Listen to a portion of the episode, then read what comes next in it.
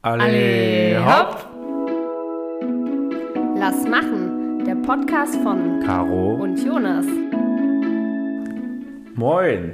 Mehr oder weniger heute in Phasenstimmung. Wir kommen gerade quasi von der Kappensitzung. Nee, es war gestern. Wir wollen ja auch transparent sein. Es ist heute Sonntag, also ein paar Tage vor dem Veröffentlichungstermin. Caro, wieso denn heute Sonntag?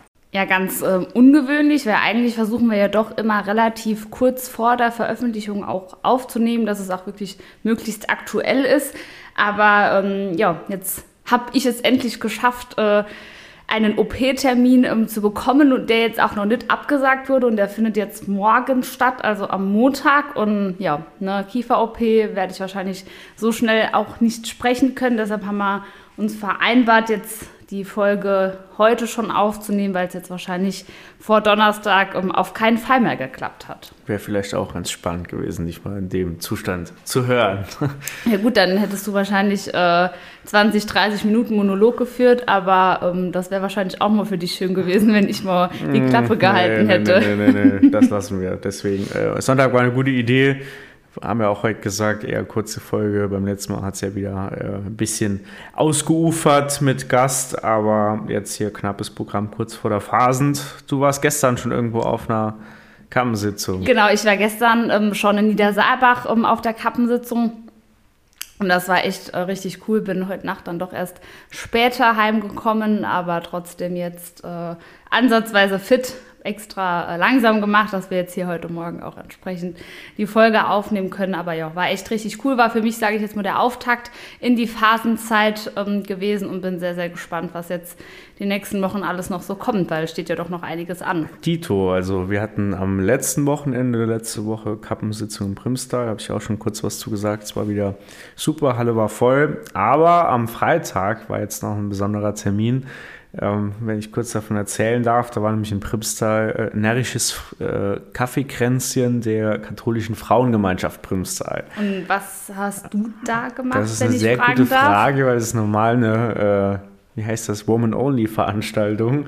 Äh, außer man ist explizit eingeladen und ähm, das war jetzt in diesem Jahr zum ersten Mal der Fall bei mir. Ich habe mir auch überlegt, okay, was, was geht da ab? Wie äh, was erwartet mich da? War ein bisschen nervös vorher, bin auch dann gerade erst kurz vor knapp aus der Brücken heimgekommen, mich schnell in mein Outfit geworfen und bin dann hin. Ähm, die machen das immer donnerstags und freitags. Vorher war es so gewesen, donnerstags die eine Hälfte vom Ort, die, freitags die andere Hälfte vom Ort und dann auch explizit irgendwie getrennt. Matt nicht der eine Tag, Mühlfeld der andere Tag. Also man wusste genau, Krass. wann man kommen darf. Das wurde dann ein bisschen liberaler in den letzten Jahren. Ähm, aber klar, jetzt freitags, freitags kommen natürlich dann auch immer gern die, die äh, also freitagsabends kommen natürlich immer gern die, die freitags tagsüber noch arbeiten müssen. Von daher wäre der Donnerstag für die ja dann nicht so cool. Ähm, Programm ging bis 12 Uhr. Ich habe noch Unterstützung der Frauenbeauftragten vom Landkreis, äh, die wir ja so ein bisschen was erzählt haben, was hier immer passiert. Und äh, an der Stelle auch viele Grüße an die Ruth, die auch erzählt hat, dass sie den Podcast immer äh, ganz gern beim Laufen hört und jetzt schon erwartet in der Folge auch von der Frauenphasen was zu hören. Also war eine tolle Veranstaltung. Ich glaube, man darf auch gar nicht so viel über die Vorträge und die Menschen, die in Aktion waren, berichten, weil das auch so ein geschützter Raum ist. Es waren noch ein paar Männer darüber hinaus da, die Dienst gemacht haben. Äh, Mache ich vielleicht beim nächsten Jahr auch äh, lieber an der Stelle, aber hat mich sehr gefreut über die Einladung. Nee, das klingt doch echt cool. Und als was warst du verkleidet, wenn ich fragen darf? Ähm, das ist ein kleines Problem gewesen, weil in der Kappensitzung in Primstal waren wir so mit irgendwie 15, 20 Mann in so einem wilde Kerle-Kostüm. Mega Outfit. cool. Und das wirkt aber, glaube ich, dann nur, wenn man eine Fußballmannschaft ist. Und von daher habe ich dann kurz äh, vor knapp jetzt hier, weil meine anderen sagten, ich hatte mal so ein Muskelkostüm und so ein Kuhkostüm. Das habe ich jetzt beides nicht so als allzu passend empfunden und habe mir jetzt dann noch schnell so ein äh, Jetpilot heißt es offiziell, ah, ja. sehe ich gerade. Okay. Äh, ja, so ein Ganzkörperanzug. Ja, ne? genau, ja. Gab es auch ja. die Wahl dann zwischen äh, Amerika und Deutschland, also mit Wappen und Logos. Da habe ich mich natürlich für die deutsche Variante entschieden. Selbstverständlich. Aber an der Stelle, wenn wir beim Rückblick bleiben, war jetzt auch schon oft angeteasert worden hier im Podcast, du warst doch auch noch im Krankenhaus, nicht als Patientin, sondern als ja, äh, Praktikantin. Was ja. ging da ab? Erzähl da mal was von der Genau, ich habe es ja schon öfter mal angesprochen und irgendwie sind wir doch noch nicht drauf eingegangen, weil wir auch in der letzten Folge einen Gast hatten und, und ähm, das dann einfach auch wichtiger war. Ähm, ja, vielleicht einfach kurzer Rückblick. Ähm, ich war ähm, am 12. und am 13. müsste das, nee, oder doch, 12.13. müsste das gewesen sein, war ich in der SAG-Klinik in Völklingen, also meiner Heimatkommune, ähm, im Krankenhaus, sage ich mal, ähm, zu Gast als, als Praktikantin für zwei Tage, weil ich einfach gesagt habe, ich will mich mal so ein bisschen in die gesundheitspolitischen Themen einarbeiten oder mir da mal so ein Lagebild ähm, verschaffen. Und ähm, ja, ich kenne halt die Betriebsratsvorsitzende ganz gut, die ähm, gerade jetzt vor kurzem, also letzte Woche Montag, ah, äh, nee, ah. diese Woche Montag, es ist Sonntag, okay, diese Woche Montag, äh, auch den Nikolaus Wag, äh, Nikolaus Waken, nee, Nikolaus, Nikolaus Waken Preis, Preis genau. gewonnen hat. Ähm, genau, ähm, der CDU-Landtagsfraktion, die Sandra Bollinger. Und ähm, die kenne ich ganz gut. Und habe ich die mal gefragt, hey Sandra, ähm, ist das denn kannst du dir sowas vorstellen? Ist das, sowas, ist das möglich? Und dann hat sie das auch direkt ähm, angesprochen und klären können. Und da konnte ich dann wirklich für zwei Tage ähm, hin. War zuerst, ähm, also war eigentlich die ganze Zeit im Qualitätsmanagement ähm, angesiedelt, aber habe einfach so eine Rundumtour durchs ganze Krankenhaus bekommen, konnte wirklich mit ganz vielen verschiedenen Akteuren ähm, auch sprechen, in die Diskussion kommen, angefangen vom Verwaltungsdirektor bis hin zum ähm, ärztlichen Direktor, aber auch mit, mit Pflegerinnen und Pfleger auch auf der Intensivstation um, mhm. sprechen und ja, habe da wirklich so innerhalb von zwei Tagen, glaube ich, so viele, erstens mal Leute kennengelernt, aber auch so viele Dinge ähm, erfahren über Krankenhaus, Krankenhausplanung, ähm, wie das alles so äh, aussieht und wo auch wirklich die Probleme sind. Und das war schon richtig interessant. Und ich glaube, das hätte ich so in der Form irgendwie in keinem vergleichbaren ja, Rahmen äh, erlernen, oder was heißt erlernen, ja, also mitgeteilt, äh, erleben ja, können, ja. richtig. Und das war schon echt ähm, cool und bin jetzt auch nach wie vor mit denen so im Austausch. Aber war dann eher ähm, verwaltungsmäßig oder warst du auch irgendwie mal auf der Station mit? Ich, also es war schon eher so ein bisschen äh, im Hinblick auf Verwaltung, Qualitätsmanagement, mhm. Patientensicherheit, äh, weil das auch so aus meiner Sicht so ein bisschen Nischenthema ist, ähm, wo niemand so richtig drüber spricht, aber betrifft uns ja am Ende des Tages irgendwie doch alle, weil wir, weil jeder mal im Leben im Krankenhaus war, also zumindest mal die meisten, angefangen von der Geburt. Ähm, und äh, das ist halt so das Thema wirklich, was macht man, wenn Patienten krank, also von Eintritt ins Krankenhaus bis zur, äh, bis zur Entlassung, also bis von der Aufnahme bis zur Entlassung eines Patienten. Was passiert da alles? Ähm, was macht Patienten, äh, Patientensicherheit, äh, Qualitätsmanagement? Wo kann man da wirklich an kleinen Stellschrauben drehen, um die Sicherheit eines Patienten am Ende des Tages zu verbessern? Und da wurde in den letzten Jahren schon einiges gemacht und jetzt gerade in der SAG wird das auch wirklich permanent optimiert und das war schon sehr, sehr interessant. Und ähm, ja, also habe da echt richtig gute Einblicke auch bekommen, wirklich auch mit den Leuten an der Basis, sage ich mal, an der Front äh, ähm, gesprochen, ähm, gerade mit, mit der Pflegestation, der Pflegeleitung zum Beispiel, auf der Intensivstation, das war super interessant, habe dann auch die Intensivstation gezeigt bekommen, die, glaube ich, aktuell die hochmodernste in ganz Deutschland ist. Krass, okay. Ähm, das habe ich auch so gar nicht gewusst, um ehrlich zu sein. Also ich wusste, dass die mega, mega, mega modern ist, mhm. aber nicht, dass es jetzt aktuell also noch die hochmodernste in, in ganz Deutschland ist. Und ähm, ja, Herz-Lungen-Zentrum in Völklingen ist ja hier jedem im Saarland irgendwo ein Begriff, ähm, aber trotzdem nochmal wirklich interessant, da so ein den ein oder anderen Einblick mehr zu bekommen, weil ansonsten muss man immer sagen, also ich habe mich die ganze Zeit so gefragt, ja, warum warst du eigentlich äh, das letzte Mal gefühlt vor zehn Jahren in der SAG in Völklingen, als ich meine Oma damals besuchen war, als sie da stationär aufgenommen wurde. Mhm. Ah ja gut, die haben halt keine Chirurgie, also äh, keine, also nur Herz-Thorax-Chirurgie und keine Unfallchirurgie. Und das war halt so der Punkt, wo ich mir gedacht habe, so wenn ich mal ins Krankenhaus musste, und das war, als ich noch Fußball gespielt habe, öfter mal mhm. der Fall, gefühlt so, immer im Quartal mindestens habe ich dann sonntags nach dem Fußballspiel im Krankenhaus in der Notaufnahme gesessen und ähm, habe dann halt immer gedacht, ja, warum, hab in so einem Nachgang so überlegt, ja, ja warum ja, war ich denn ja. in Völkling? Aber ja, weil die halt keine Unfallchirurgie hatten und man dann automatisch nach, nach Püttling oder Saarlouis oder so gefahren ist. Von daher wurde mir das erstmal nochmal so richtig bewusst in den zwei Tagen, wo ich dort war, wie wichtig diese Klinik einfach ist und was die alles machen. Das hat mich schon echt beeindruckt. Das ist ja dann auf vielen Dingen auch ein politisches Thema, wie du sagst, Krankenhausplanung, aber das ganze Rettungswesen. Da haben wir eigentlich ein ganz gutes Netz an Rettungswachen, wo sind überall Fahrzeuge verfügbar, Notärzte, Ärztemangel generell, ja. Landärzte, äh, NC beim Studium. Das sind ja viele, viele Ansatzpunkte oder Themen, wo ja, wir jetzt auch schon oft darüber gesprochen haben. Äh, dass dann der Input, äh, die Kenntnisse von den Leuten vor Ort dann auch für politische Dinge hier auf, auf Landes-, auf Bundesebene ganz, ganz wichtig sind und ja, auch teilweise hier entschieden werden, diskutiert werden und da auch sicherlich noch einiges passieren muss. Aber ich glaube, es auch äh, erstens immer wichtig ist, nochmal zu sagen, okay, wir sehen, was ihr hier leistet. Es war während Corona ja, glaube ich, vielen erstmal so richtig bewusst geworden, wie am, wie am Zahnfleisch das ganze Gesundheitswesen irgendwie am, am Rödeln ist. Auf der anderen Seite aber auch nochmal zu sagen, ich glaube, wenn man mal in einem anderen Land ist oder andere Strukturen, andere Länder, andere Krankenhäuser kennengelernt hat, glaube ich, würden es viele auch äh, gerne mit uns tauschen, was jetzt irgendwie Verfügbarkeit von, von gewissen Dingen, Ressourcen, Ärzten, keine Ahnung was angeht. Äh, Rettungswagen in acht Minuten. Ich weiß nicht, ob es das in jedem Land der Welt gibt, ja, aber ich weiß, dass das nicht der, der Fall ist. Von daher, ja, ich glaube, uns geht es da ganz okay. Ganz, ganz wichtig, immer Danke zu sagen, aber trotzdem ganz, ganz viele Punkte, die noch verbessert werden müssen.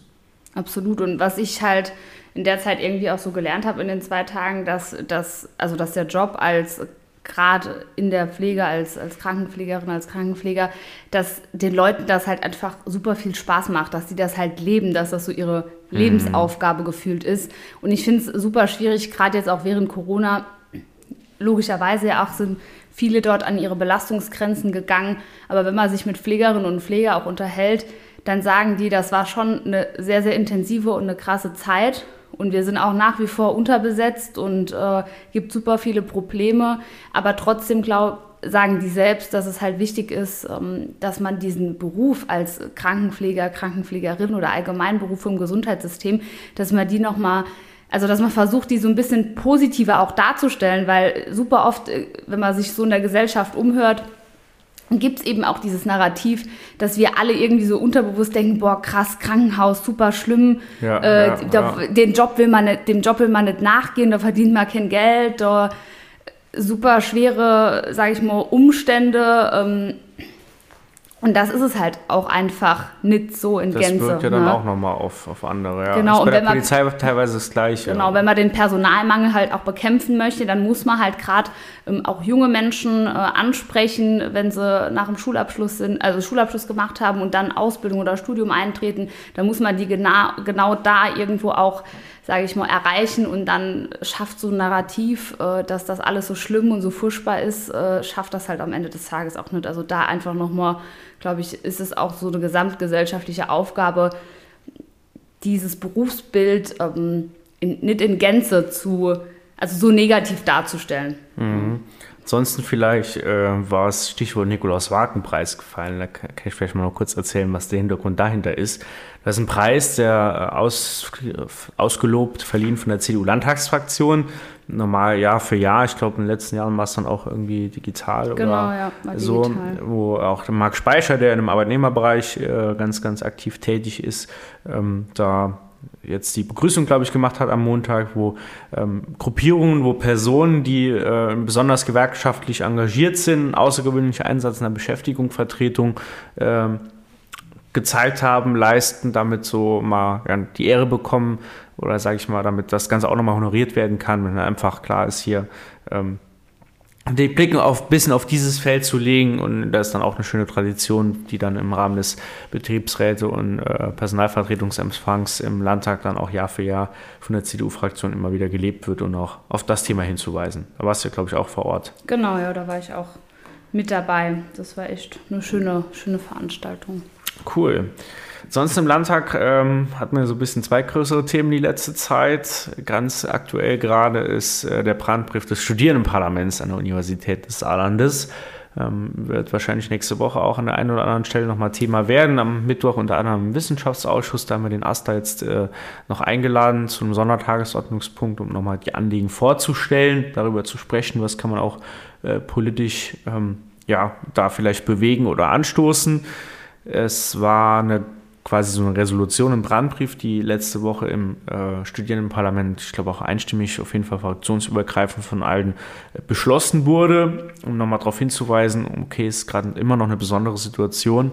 Äh, die finanzielle Lage von einigen Studenten Studenten sind äh, ja schwierig, sehr, sehr schwierig und deswegen sind Unterstützungsmaßnahmen vom Land oder dann auch bei ganz konkreten Themen wie Energiepreispauschale, wo sind die 200 Euro, Semesterticket, ja, fürs Saarland okay, aber wenn bald das Deutschlandticket kommt, andere Bundesländer weiten dann auch das Semesterticket aus, im Saarland noch nichts dazu. Oder dann auch der große Punkt äh, Wohnheime, das ist was, was ich überhaupt nicht verstehe. Ähm, da sollen jetzt nicht nur die Preise erhöht werden, bei Nebenkosten ist das ja überall irgendwie der Fall und ich glaube, da, da, ist auch klar, dass dann auch in, in Studierendenwohnformen quasi die Preise entsprechend steigen müssen. Das ist klar. Was ich aber nicht verstehe, ist, warum die Nebenkosten in Zukunft pauschal abgerechnet werden sollen. Also das, was an Wasser, an Strom verbraucht wird, hat jeder bisher dann immer Jahr für Jahr seinen Verbrauchswert angegeben und die meisten haben immer noch Geld zurückbekommen. Was Gra ja auch Sinn macht am Ende des Tages. Ne? Gerade halt auch die, die vielleicht ja nicht jede Nacht dort sind, wenn sie irgendwie nicht im Saarland sind oder noch irgendwie im Elternhaus sind.